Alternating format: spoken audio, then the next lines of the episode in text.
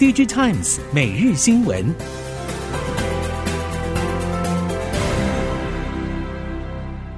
听众朋友您好，欢迎收听 DigiTimes 每日新闻，我是袁长杰，现在为您提供今天科技产业的新闻重点。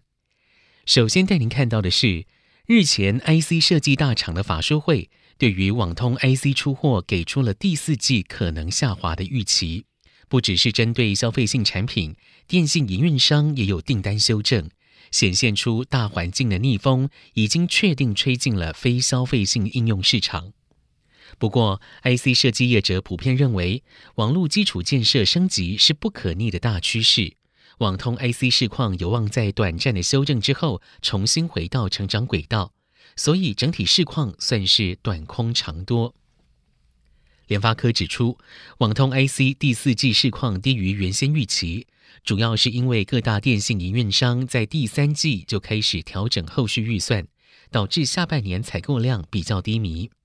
瑞昱也持同样看法，认为网通客户下半年的拉货态度转趋保守，短期库存修正恐怕是难以避免。前端射频业者立即观察，中国、欧洲市场需求状况都比预期差。库存调节也在所难免。受全球整体经济环境不佳、记忆体需求下滑、供应过剩影响，三星电子、SK 海力士今年第三季业绩表现受挫，之后的第四季也可能无法乐观。韩国媒体《东亚日报》韩联社引述金融资讯机构 FinGuide 资料指出，第四季三星的营业利益预估为八点七七兆韩元。比去年同期减少百分之三十六点八，主要是因为记忆体市场恶化，持续影响三星半导体记忆装置解决方案部门的业绩。SK 海力士的展望更不乐观，FinGuide 预估 SK 海力士第四季营业利益为一千三百四十九亿韩元，年减百分之六十点三。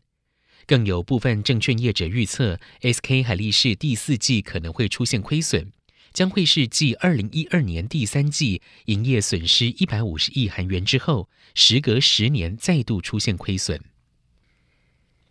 电视面板价格经过了十五个月下滑之后，触及材料成本，面板厂陷入亏损。无论是韩国的乐金显示器、台厂友达、群创，第四季单季亏损都超过了新台币百亿元。对此，面板厂大幅降低产能利用率，使得第四季面板厂平均产能利用率介于百分之六十到六十五。为了弥补亏损，面板厂同时也向客户强烈要求提高价格，否则不愿意接单。短期目标是确保价格高于现金成本，让近期的电视面板价格开始出现反弹，预估十一月还可以延续。库存方面，友达显示策略事业群资深副总经理陈建斌表示，电视通路库存下降，近期客户开始有急单出现，加上电视面板价格已经超跌，所以价格开始有稍微反弹。一旦电视面板需求稳定之后，IT 面板价格也会趋于稳定。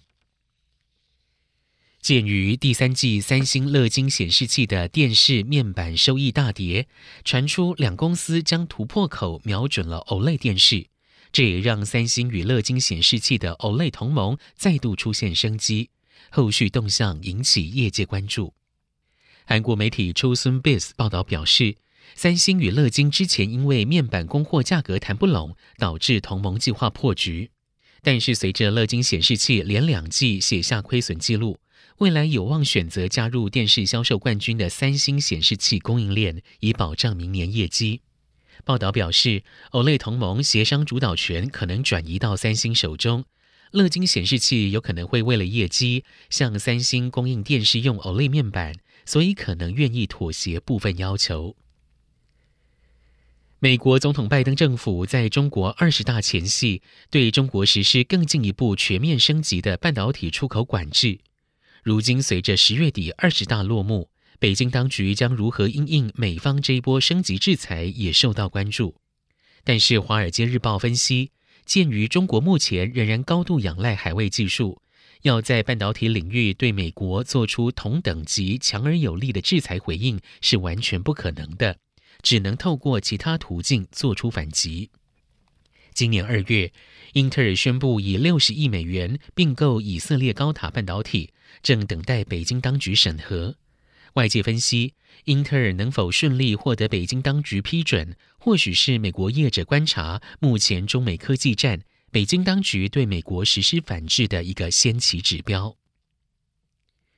苹果公布七到九月财报，其中 iPad 成为唯一营收下滑的类别，年减百分之十三。综合外媒分析，近期 iPad 主要问题围绕在产品线本身的模糊、价格直逼 MacBook。以及 iPad OS 发展多功功能时碰到的困境。目前苹果 iPad 总共有四个主要款式，每款 iPad 规格各有不同。选择多的坏处就是可能造成消费者困惑。彭博评论，苹果未来应该在简化 iPad 产品线。另外，由于高阶 iPad 价格已经与 MacBook 相当，搭载的还是 M 系列晶片，也让 iPad 得到了软体跟不上硬体的批评。此外，苹果近期推出的 iPad OS 十六主打多工使用的目前调度功能，但是这个设计恐怕与苹果创办人 Steve Jobs 最初的想法相左，也可能造成 iPad 往 MacBook 靠拢，甚至让 iPad 发展陷入两难。鸿海主要制造智慧型手机产品与零组件的郑州园区，近日传出有员工大规模以徒步方式离场返乡的情况。因为郑州园区目前主力产品就是 iPhone 十四 Pro 以及 Pro Max，是否会对后续产品出货造成影响？各界都在关注。鸿海日前在声明中强调，会协调其他园区产能备援，来降低可能的影响。至于外界传出恐怕会对十一月的产品出货影响一成到三成的不同说法，鸿海并没有做出回应。另外，外传和硕或立讯可能会因此获得生产相关产品的机会。对此，供应链人士认为，虽然目前和硕以及立讯有负责 iPhone 十四以及 Plus 的生产，但由于缺乏相关设备机台，而且对 Pro 系列产品完全没有制造经验，所以转交这两家业者生产的可能性也不大。近期 IT 三 C 领域需求相对疲软。各大系统业者正积极去化库存。熟悉晶圆代工业者透露，中系功率元件的晶圆制造供应体系报价向来浮动，先前生产链不顺时涨价幅度惊人，一片六寸晶圆报价一度来到了一百二十到一百三十美元，目前已经大幅下降。虽然还没有回到二零一九年六十到七十美元水准，但是下滑趋势并没有减弱。业者坦承。车用工控比重高的业者营运较有支撑。从晶片商来看，鹏程的车用二极体产品需求还算稳健。新唐则因为日本子公司的产品线以及与车用工控客户可以跟原本集团内的晶圆代工厂互补，预期营运也是有机会相对稳健。新唐预计本周召开法说会，各界预期除了微控制器的市况之外，也关注自家六寸厂代工需求变化。全球公有云两大巨头亚马逊的 AWS 以及微软 Azure 目前不约而同提到能源成本激增，导致营运压力扩大。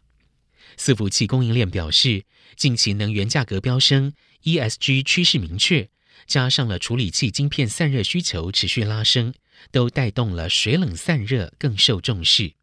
其中又以静默式散热被视为最佳节能方案。散热业者表示，今年静默式散热明显受到重视，越来越多厂商开始进行概念验证。尚未大量导入的原因，除了资料中心的基础设施必须重新设计之外，另外的原因在于关键零组件的支援与保固承诺。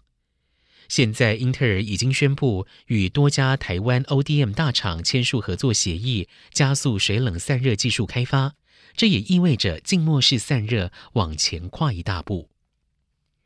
以上，DG Times 每日新闻由 DG Times 电子时报提供，原长杰编辑播报，谢谢收听。